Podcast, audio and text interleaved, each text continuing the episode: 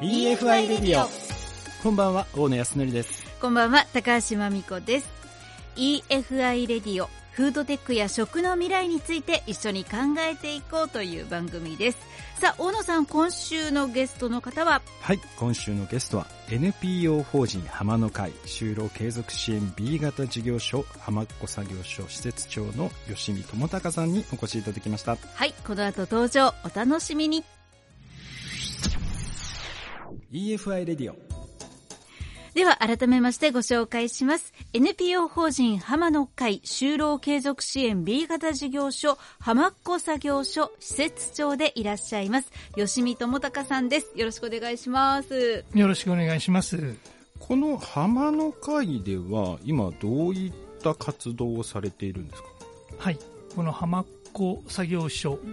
というのが、えーと、八幡浜市で一番最初に出来上がった知的障害者施設になります。で現在定員20名で、えーと、17名が作業所の方に通われています。この作業所ではどういった製品といいますか商品を作られてたりするんですか？主に就労継続支援 B 型に、えーと、平成30年の4月からなってからは農福連携で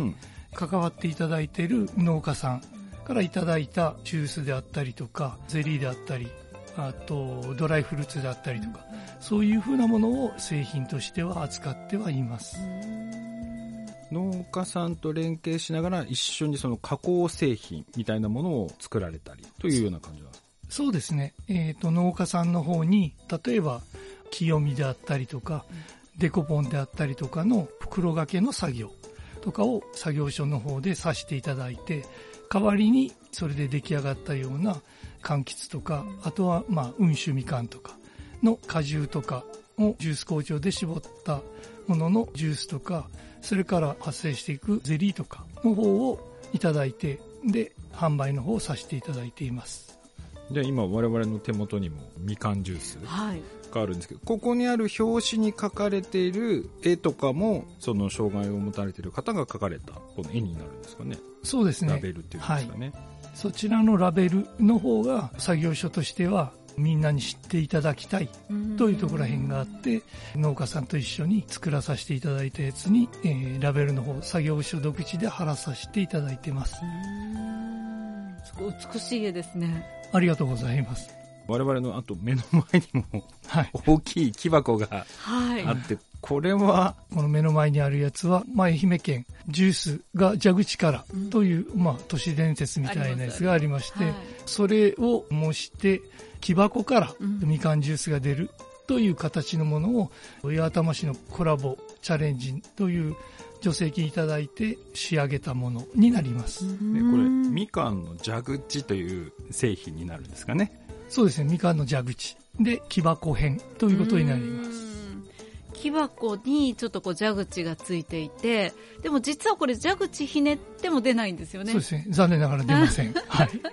蛇口ではなく、こう、みかんの木箱の上についている葉っぱの部分をちょっとひねると、そうですね。葉っぱの方をひねっていただくと出てくるという、えー、そういうふうな、はい。これ面白いですね、はい、ありがとうございます。八幡だったら、ミナットというフェリーの近くにあるんですけど、うん、そこであるようなイベントとかに出した場合には、非常に子供さんが蛇口をひねって、あれ出ないということで、残念とか でも上の葉っぱをひねったら出ますという中で、楽しんでいただけるような、はい、感じのものになってます。いや、これは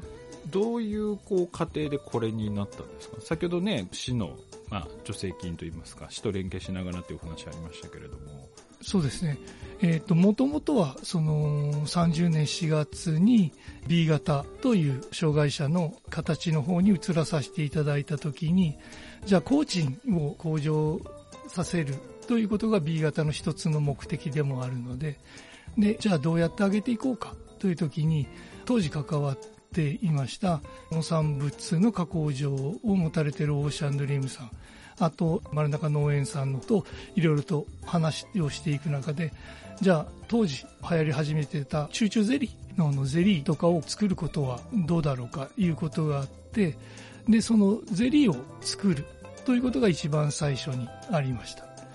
でゼリーを作るのにもやはりあのお金とかが必要になりますので NPO の方の支援をしていただく助成金の方、応募したらありますよということで、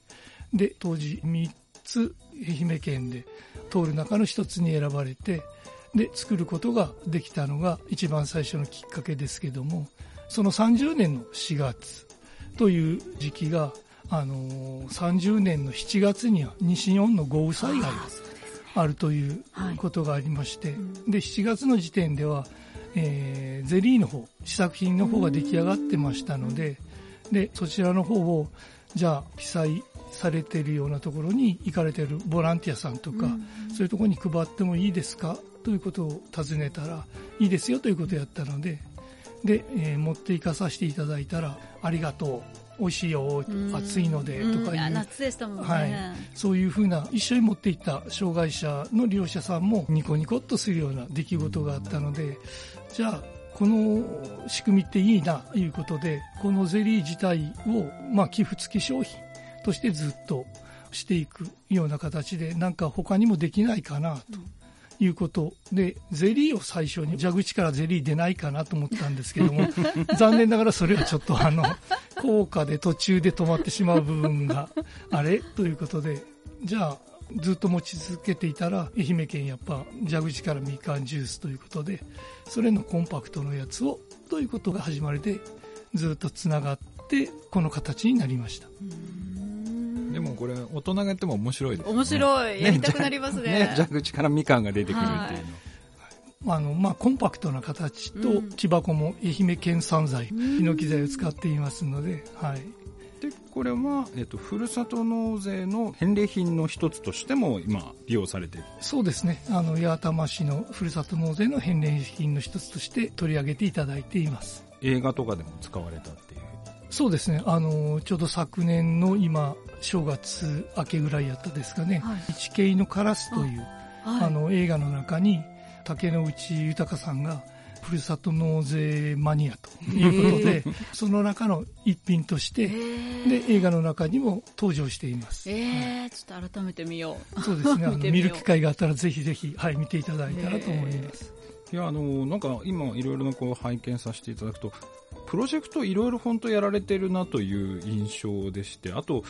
ね、他にも寄付付きメニューみたいなものを飲食店とかでもやられてるんですか、うんうんそうですね、それはあの、八幡浜の方で一食一膳プロジェクトというものがあって、で、各お店屋さんの方で、そこにメニューの一つを食べていただくと、寄付の方が一食一膳プロジェクトに関わっているいろんな NPO であったりとか、他の活動団体の方にその寄付が行くという、そういう仕組みの中の一つに、作業所の方も入らさせていただいているので、それで一食一膳プロジェクトの方になります。ね、これいいですよね。地元の飲食店でご飯を食べたりすると、その売り上げの一部が、まあ、その地域活動されている団体に自動的に寄付されると。うん、そうですね。はい。非常にあのコロナの厳しい間でも一食一膳プロジェクトの方続いてましたので、非常にあのありがたい感謝の気持ちになるそういう取り組みが今年もまた続いてますので、はい、ありがたいかなと思っていますあとはちみつプロジェクト。はちみつ大作戦か。が開始されたというようなそうね、浜っ子だよりに書いてあるんですけど、はい、これはどういったことをされたんですか？えっと、これあの日本ミツバチの蜂蜜の方関わっている方からいただいてたんですけども、えっと、残念ながら途中で日本ミツバチの方が少なくなったよということで分けてあげることがちょっとできなくなったんやけど、うん、ということが3年ぐらい前にありましてじゃあ作業所の方でも取り組んで頑張ってみるかということで利用者さんの方に巣箱木箱の方を作るところから始めて木箱から作ったんですそうですね。ウィーンというあの大工さんのような機械を動かすことができる子がいて、でその子に切ってもらったりとかしながら、はい、で一応置きまして、えー、1年目は入らなかったんですけども昨年は2箱、一応入ることがありました。無事にご入居されて、ハチさんが。そうですね。ただ、あの、秋口にあの一箱は、えっ、ー、と、スズメバチにやられて。天敵なんですよ。はいはい天敵なんですよ。蜂蜜大野さんもね、育ててますよ。うん、厄介ですよね。厄介なんですよ。いやでもすごいなと思ったのは、この木箱も、その作業所の方が作られてるっていうのは本当にすごいなと思いますね。業者さん作ることができる子がみんながみんなやないんですけどもおられるのでじゃあ作っていうことでただその子もまあ作ることによって工賃が発生したりで楽しみであったりにもなるのでこれ私欲しいんですけど、はい、はい、むしろお願いしたいぐらいです、ね、木箱。木箱今のところは売ってませんけど、はい、売ることも考えていくします。いや、これでも本当にすごいと思います。私多分作れない、これ。手先器用なんですね。そうですね。あとは今頃あの YouTube があるので、こんな木箱作ってますよいうのが載ってるので、そういうふうなやつを参考にしてということで。はい YouTube でやり方を勉強してそれで作られたってそうですね。すごい、い。やでもあとすごいのがインスタグラムもあるみたいな、ね、えー、インスタはあります。これはもう定期的に情報配信されてるんですか？そうですね。ただそれは女性職員の方があの僕ではなかなか対応ができないので、はい、女性職員が非常に頻繁に上げていただいていろんなこう行事ごとであったりとかが上がったりとかしてるので、はい、見ていただいて楽しみにしていただいたらなと思います。ちなみにあの本当になんか新しい例えばまあ蜂蜜のプロジェクトもそうですしこういうインスタもそうですしなんかあのいろいろ新しいことにチャレンジされてるなっていう印象ではあるんですけど、うん、どうなんですかね？その社内でそういう新しいことをやっていこうみたいななんか雰囲気とかそういう場作りみたいのを意識されてたりするんですか？そうですね、まあ、それも意識しながら、一番はあの、まあ、30年の4月までが、八幡で一番最初に出来上がったあの知的障害者の無認可の施設から始まってるんですけども、その後、障害者のこの降り場としての役目が主であった地域活動支援センターという経緯を通して、次にようやっと30年の4月からじゃあ工賃も上げるような方向で経済的にも何か障害者の利用者のコーラが活動できるようなというふうな画を始めましたのでどっちかというと遅い方になるのででいろんなことをじゃあ何か試してやりながらしていっているというところらへんが現在の形かもしれません。後発組だからこそ新しいことにチャレンジしていかないといけないそうですね。いろんなことにという、はい、今の吉見さんの目指したいこととか、なんかこういう形が理想形だなとかっていうのはなんかお考えとかあったりするんですか？そうですね。こういろんなことをし続けてはいますけど、あの利用者さんもだんだんと年齢が1個ずつ上がってくるということで、すでに50代に入った子も1名いたりしますので、うんこれからは親亡き後、どうするかという親亡き後問題の方もひっくるめて、コーチの方も上げながら、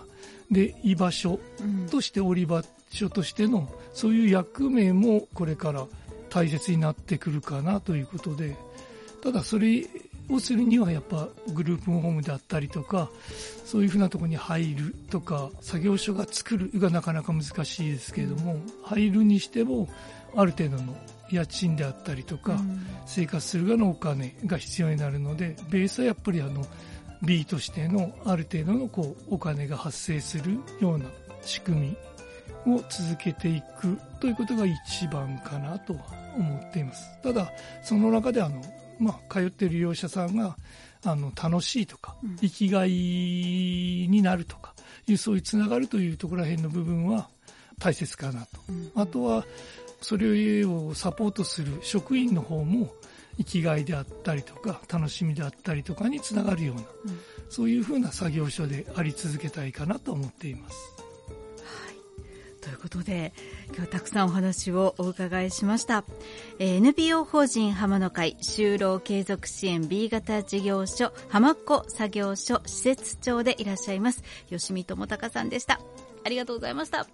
ありがとうございました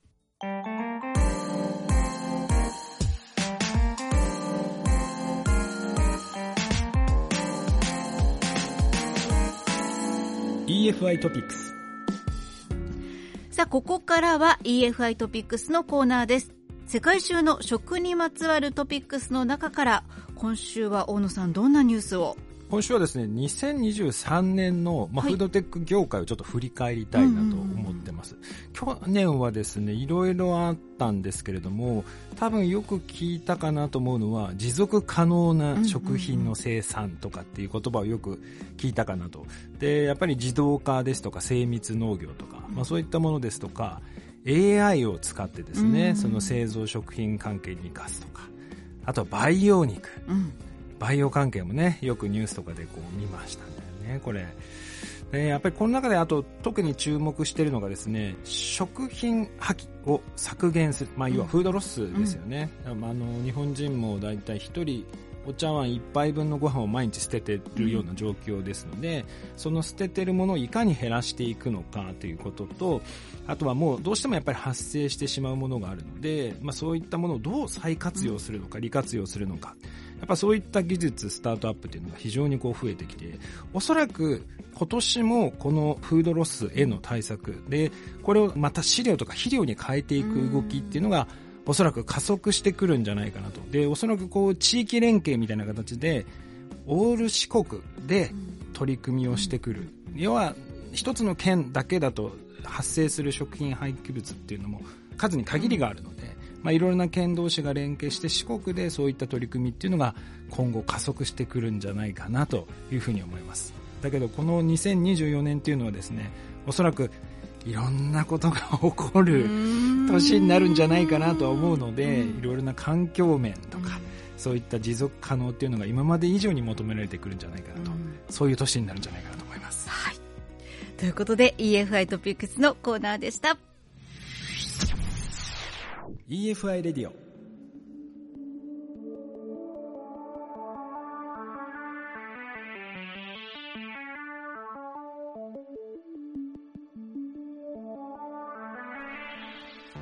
さあ、それでは今週もそろそろお別れの時間になります。今週は、吉見さんにね、いろいろお話を伺いましたが、小野さんいかがでしたでしょうか？いや、でもあの、こういう活動やっぱり非常に大切ですし、うん、我々もいろいろこうサポートしていかなきゃいけないなっていうのをすごく改めて感じましたよね。あと、